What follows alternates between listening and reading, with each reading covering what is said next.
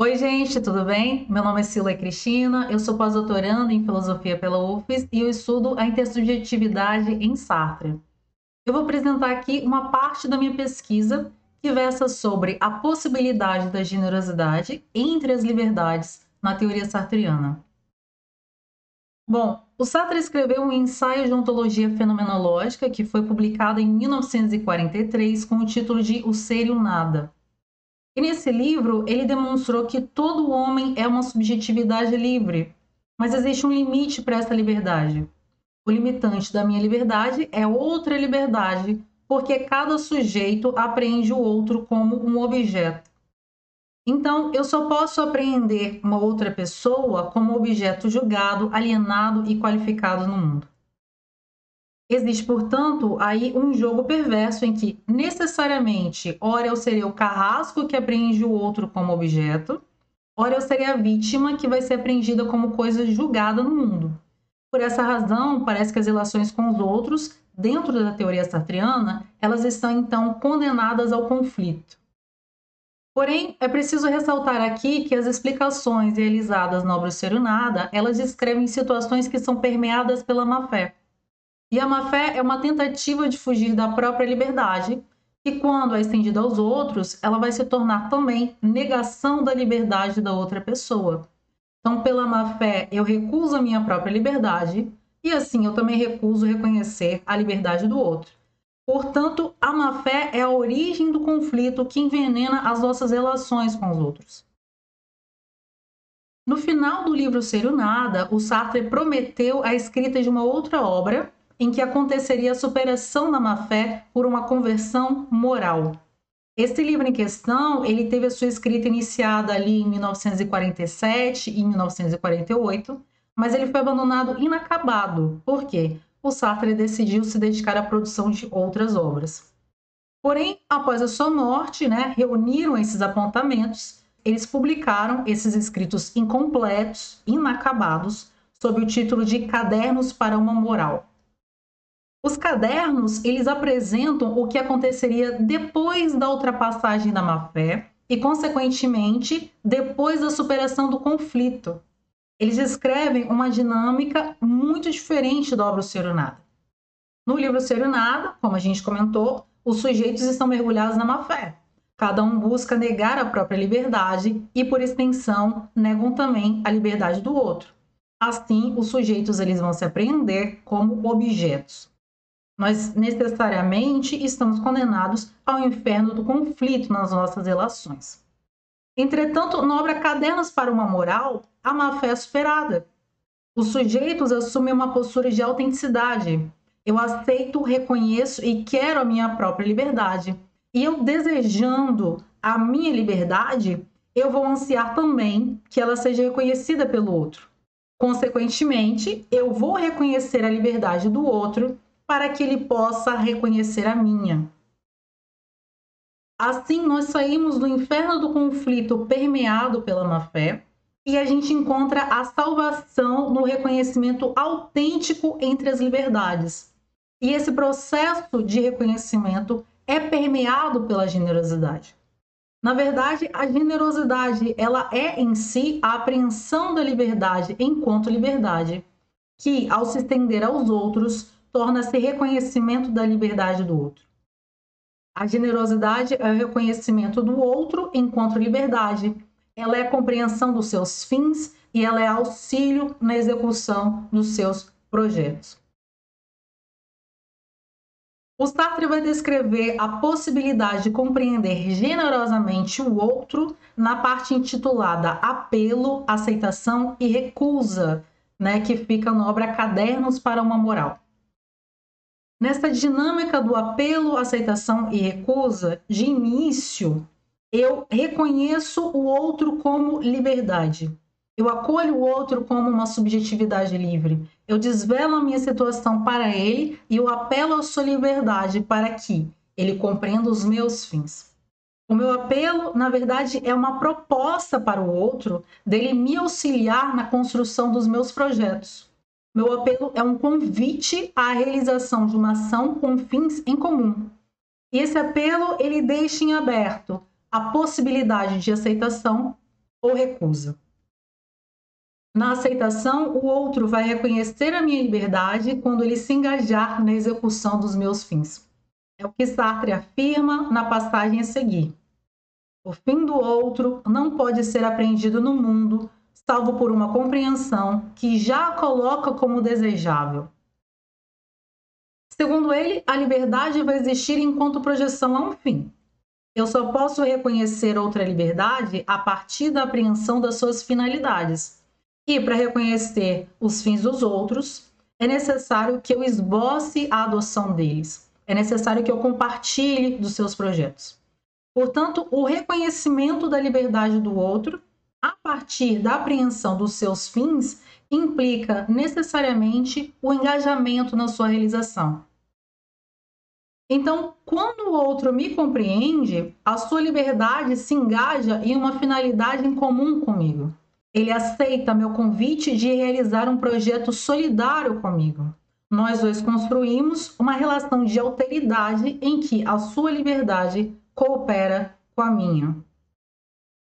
Esse reconhecimento mútuo entre as liberdades, a partir da generosidade, fornece então como ideal uma coletividade autêntica em que cada liberdade vai ser apoiada pela outra de uma maneira solidária. E essa relação de generosidade em uma sociedade que estivesse em autenticidade, ela poderia ocorrer em momentos pueris do cotidiano. O Sartre cita dois exemplos que facilmente nos relacionamos.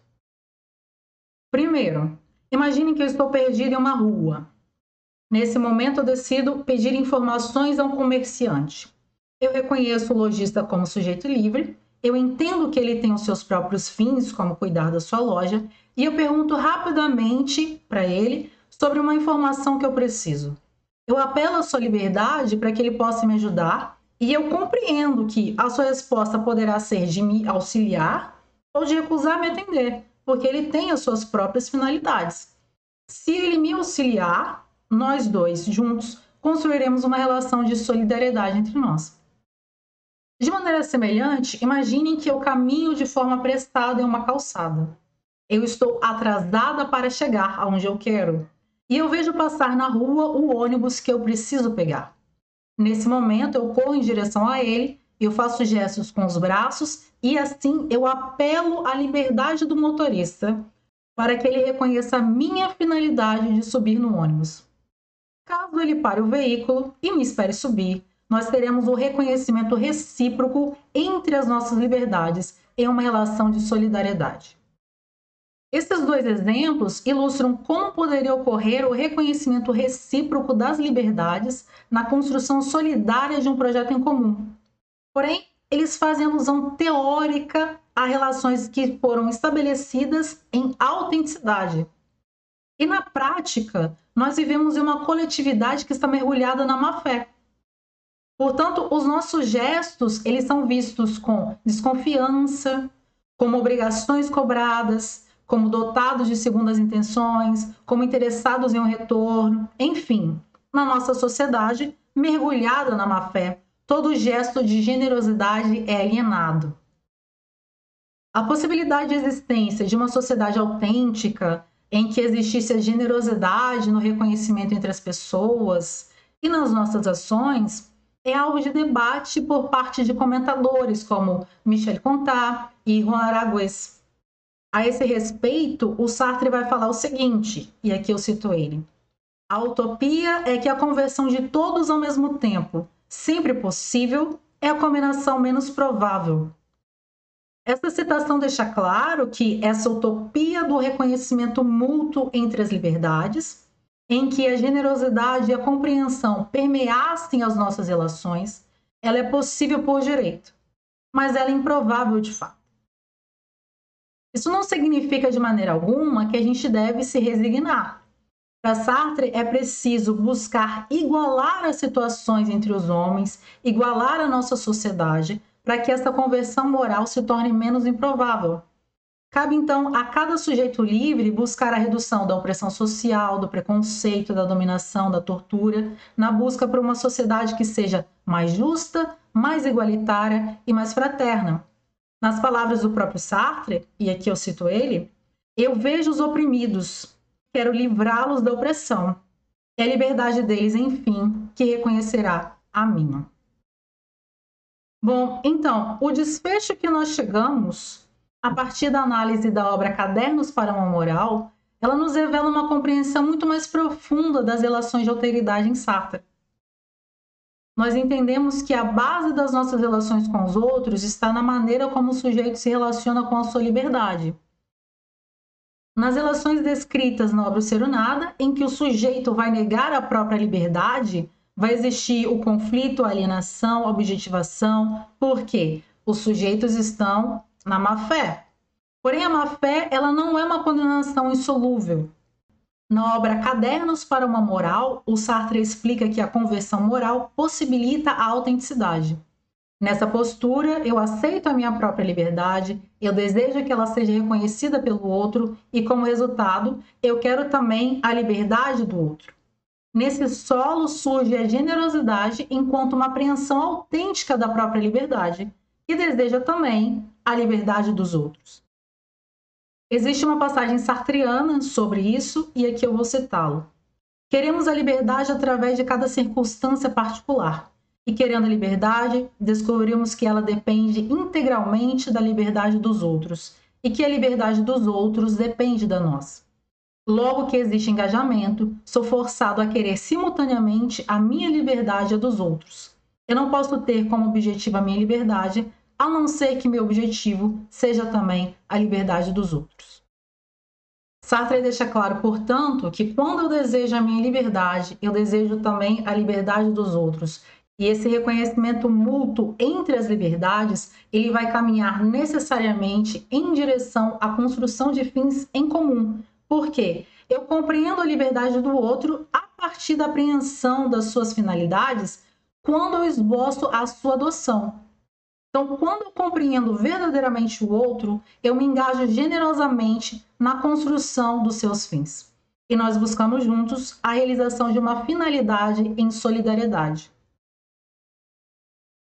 Portanto, na teoria sartriana descrita nos Cadernos para uma Moral, nós podemos reconhecer generosamente a liberdade dos outros e nos engajar na construção solidária de fins em comum.